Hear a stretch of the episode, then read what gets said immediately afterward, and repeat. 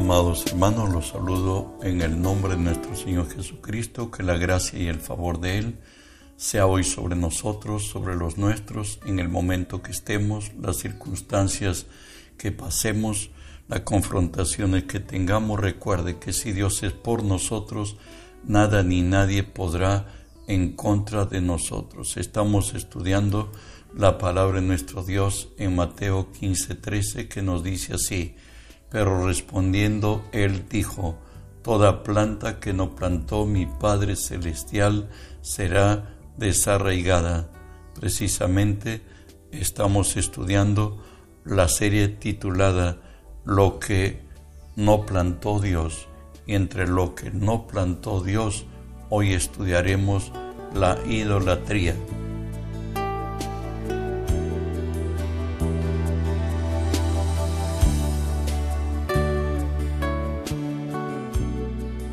La idolatría? Es creer en cualquier imagen que representa a Dios. Creer en cualquier imagen que represente a Dios. Y de ahí que nos dice 1 Corintios 17, no seáis idólatras como alguno de ellos. Según está escrito, se sentó el pueblo a comer y a beber y se levantó a jugar, pues esto aconteció en los días que Moisés estuvo cuarenta días en ayuno en el monte eh, Sinaí, esperando las tablas de la ley que Dios habría de dar a su pueblo Israel y al mundo entero, por cierto. Dice así Éxodo 32, del 1 al 6, viendo el pueblo que Moisés tardaba en descender del monte, se acercaron entonces a Aarón y le dijeron, levántate, haznos dioses que vayan delante de nosotros, porque a este Moisés, el varón que nos sacó de la tierra de Egipto, no sabemos qué le haya acontecido. Y Aarón les dijo, apartad los zarcillos de oro que están en las orejas de vuestras mujeres y de vuestros hijos y de vuestras hijas, y traédmelos. Entonces todo el pueblo apartó los zarcillos de oro que tenían en sus orejas y los trajeron a Aarón, y él los tomó de las manos de ellos y le dio forma con buril, e hizo de ellos un becerro de fundición. Entonces dijo Israel, estos son tus dioses que te sacaron de tierra de Egipto. Y viendo esto, Aarón edificó un altar delante del becerro y pregonó a Aarón y dijo, mañana será fiesta para Jehová. Y al día siguiente madrugaron y ofrecieron holocaustos y presentaron ofrenda de paz se sentó el pueblo a comer y a beber y se levantó a regocijarse.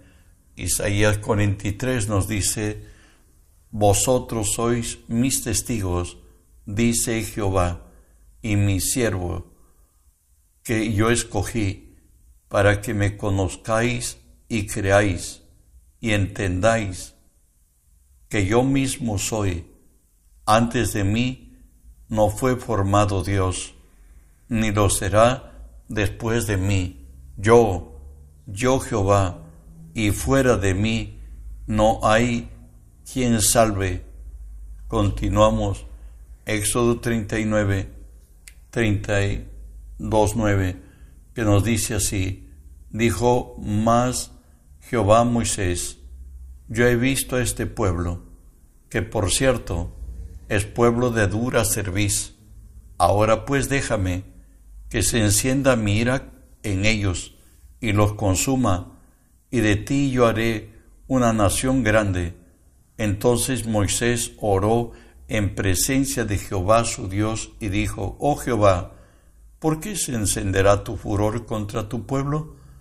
Que tú sacaste de tierra de Egipto con gran poder y con mano fuerte. ¿Por qué han de hablar los egipcios diciendo, para amarlos sacó, para matarlos en los montes? y para raerlos de sobre la faz de la tierra? Vuélvete del ardor de tu ira y arrepiéntete de este mal contra tu pueblo. Y viendo Moisés que el pueblo estaba desenfrenado, porque Aarón lo había permitido para vergüenza de sus enemigos. Y continuamos leyendo Éxodo 32. Se puso Moisés a la puerta del campamento y dijo, ¿Quién está por Jehová? Júntese conmigo. Y se juntaron con él todos los hijos de Leví. Y él les dijo, Así ha dicho Jehová, el Dios de Israel, poned cada uno su espada sobre su muslo, pasad y volver de puerta a puerta por el campamento y matad cada uno a su hermano y a su amigo y a su pariente. Y los hijos de Leví lo hicieron conforme lo dicho por Moisés y cayeron del pueblo aquel día como tres mil hombres. Moisés escribe, por cierto, Deuteronomio también, el Pentateuco fue Dios a través de Moisés que nos lo entregó. En Deuteronomio 4 le dice así Dios a su pueblo a Israel, guardar pues mucho vuestras almas, pues ninguna figura visteis en el día en que Jehová habló con vosotros en medio del fuego, para que no os corrompáis y hagáis para vosotros escultura, imagen de figura alguna, efigie de varón o de hembra, figura de animal alguno que está en la tierra, figura de ave alguna que vuele por el aire, figura de ningún animal que se arrastra sobre la tierra, figura de pez alguno que haya en el agua debajo de la tierra, no sea que alces tus ojos al cielo y viendo al sol y a la luna y las estrellas y todo el ejército del cielo, seas impulsado y te inclines a ellos y les sirvas, porque Jehová tu Dios los ha concedido a todos los pueblos de debajo de los cielos, pero a vosotros Jehová os tomó y os ha sacado del horno de hierro de Egipto para que seáis pueblo de su heredad como en este día. Recordemos lo que nos dice Isaías 42, 8. Yo Jehová, este es mi nombre, y a otro no daré mi gloria ni mi alabanza a esculturas. ¿Sabes? Nosotros somos hijos espirituales de Dios, somos conciudadanos de los santos y miembros de la familia de Dios, por tanto sabemos lo que está escrito en la ley y lo dice así, Éxodo 23, no tendrás dioses ajenos delante de mí. Dios no permite competencias, menos aún que delante de él estén, ni alrededor de él tampoco. Deuteronomio 6 lo dice así Dios a su pueblo, no andaréis en poses de dioses ajenos, de los dioses de los pueblos que están en vuestros contornos, porque el Dios celoso, Jehová tu Dios, en medio de ti está, para que no se inflame el furor de Jehová tu Dios contra ti y te destruya de sobre la tierra. Recuerden que Dios es un Dios celoso. Él no comparte su gloria con nadie, ni da su alabanza a esculturas. En la ley de Dios que es Éxodo 20, en el Éxodo 20, 4 y 5, Dios le habla a su pueblo esto, no te harás imagen ni ninguna semejanza de lo que esté arriba en el cielo, ni abajo en la tierra, ni en las aguas de debajo de la tierra. No te inclinarás a ellas, ni las honrarás, porque yo soy Jehová tu Dios fuerte, celoso, que visito la maldad de los padres sobre los hijos, hasta la tercera y cuarta generación de los que me aborrecen. Dios no, no nos permite la idolatría. Él maldice a los idólatras.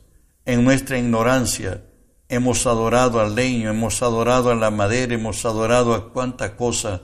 Nuestro Dios vive, Él es espíritu y debemos adorarle en espíritu y en verdad. En 1 Corintios 10, del 14 al 20, reflexiona, escúchalo. Por tanto, amados míos, oíd de la idolatría. Como a sensatos os hablo, juzgad vosotros lo que digo. La copa de bendición que bendicimos, ¿no es la comunión con la sangre de Cristo? El pan que partimos, ¿no es, no es la comunión del cuerpo de Cristo? Siendo uno solo el pan, nosotros con ser muchos somos un cuerpo, pues todos participamos del mismo pan. Mirad a Israel según la carne, los que comen de los sacrificios, ¿no son partícipes del altar? Digo pues, ¿qué es el ídolo? ¿Es algo?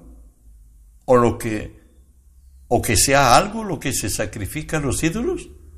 Antes os digo que los, que los gentiles sacrifican a los demonios, los sacrifican y no a Dios. Y yo no quiero que os hagáis partícipes con los demonios. No es que el papel, el yeso, la madera, el oro, la plata sean demonios, no, sino tras de ellos Satanás recibe adoración que sólo a Dios le pertenece. Por tanto, la palabra nos exhorta incluso no ir a lugares donde está la idolatría, no solo lo que la tradición muestra, sino que las culturas de nuestra patria muestran a donde vayamos. Tengamos cuidado, tengamos discernimiento espiritual. La exhortación de Dios para Israel y para nosotros lo tenemos en Deuteronomio 7, 25 y 26. Las esculturas de sus dioses quemarás en el fuego. No codiciarás plata ni oro de ellas para tomarlo para ti para que no tropieces en ello, pues es abominación a Jehová tu Dios, y no traerás cosa abominable a tu casa, para que no seas anatema, del todo la aborrecerás y la abominarás, porque es anatema, del todo los aborrecerás y del todo los abominarás, pues es anatema. Recuerda que el fuego es el ente purificador por excelencia. Sin embargo, siendo la idolatría los dioses, Dios dice que quemarás en fuego y no codiciarás ni su oro ni su plata. No quiere decir que si destruyes la idolatría lo tomes para ti o hagas otras joyas. No, el Señor no lo permite. Jeremías 10 del 10 al 12, también Dios nos habla de esto. Mas Jehová es el Dios verdadero, Él es el Dios vivo y Rey eterno. A su ira tiembla la tierra, las naciones no pueden sufrir su indignación. Les diréis así, los dioses que no hicieron los cielos ni la tierra, desaparezcan de la tierra y de debajo de los cielos, el que hizo la tierra con su poder, el que puso en orden el mundo con su saber y extendió los cielos con su sabiduría. En otras estamos en el arquitecto del universo, Él nos prohíbe y nos dice que todos los dioses que no hicieron los cielos y la tierra que desaparezcan de debajo del cielo y de sobre la tierra. Juan 4, 23 y 24, Jesús revela de la esencia y de la naturaleza de quién es Dios y lo dice así, mas la hora viene y ahora es cuando los verdaderos adoradores adorarán al Padre en espíritu y en verdad, porque también el Padre tales adoradores busca que le adoren. Dios es espíritu, y los que adoran en espíritu y en verdad es necesario que adore. Jesús dice que Dios es espíritu y que los que debemos adorarle, debemos adorarle en espíritu y en verdad. Pablo escribiendo a los romanos, Romanos 1, 19 al 25, escúchelo y tendrá un concepto bien claro de lo que está hablando, porque se nos ha dicho que estamos frente al, no es al Dios, al paganismo que se ha hecho imágenes, sino a Dios que, al que vivió hace dos mil años. Y nos dice así la Escritura, porque lo que de Dios se conoce le es manifiesto, pues Dios se lo manifestó, porque las cosas invisibles de Él, su eterno poder y deidad, se hacen claramente visibles desde la creación del mundo, siendo entendidas por medio de las cosas hechas, de modo que no tienen excusa, pues habiendo conocido a Dios, no le glorificaron como a Dios, ni le dieron gracias, sino que se envanecieron en sus razonamientos y su necio corazón se fue entenebrecido. Profesando ser sabios, se hicieron necios y cambiaron la gloria del Dios incorruptible en semejanza de imagen de hombre corruptible, de aves, de cuadrúpedos y de reptiles, por lo cual también Dios los entregó a la inmundicia en las concupiscencias de sus corazones, de modo que deshonraron entre sí sus propios cuerpos, ya que cambiaron la verdad de Dios por la mentira, honrando y dando culto a las criaturas antes que al Creador, el cual es bendito por los siglos. Amén. Saben, en nuestro sistema de valores, por lo que estimamos prestarle a una cosa algo nuestra entrega incondicional más que a otras, esto se convierte en un ídolo. Vuelvo a decir, lo que ocupe el primer lugar en tu vida se está convirtiendo en un ídolo. Puede ser esto poder, prestigio, educación, dinero, fama, negocios. ¿Sabes? Dios nos dice, no tendrás dioses ajenos delante de mí no quiere decir que no tengas negocio, no quiere decir que eh, crezcas y te hagas un hombre importante o una mujer importante, discúlpame, sino que no debe, quien debe llegar la, el mayor interés de nuestra vida, ese es Dios, porque donde está nuestro corazón, nuestro tesoro, nos dice Lucas 12:34, allí también está nuestro corazón. Dios no compite con nadie. Él es el primero. No tendrás dioses ajenos delante de mí. Primera de Samuel 15, 23 también nos dice, porque como pecado de adivinación es la rebelión y como ídolos e idolatría es la obstinación Hoy como cristiano nos diría el Señor, mas buscad primeramente el reino de Dios y su justicia, y todas estas cosas os serán añadidas. Dios quiere verte bendecido, quiere verte próspero.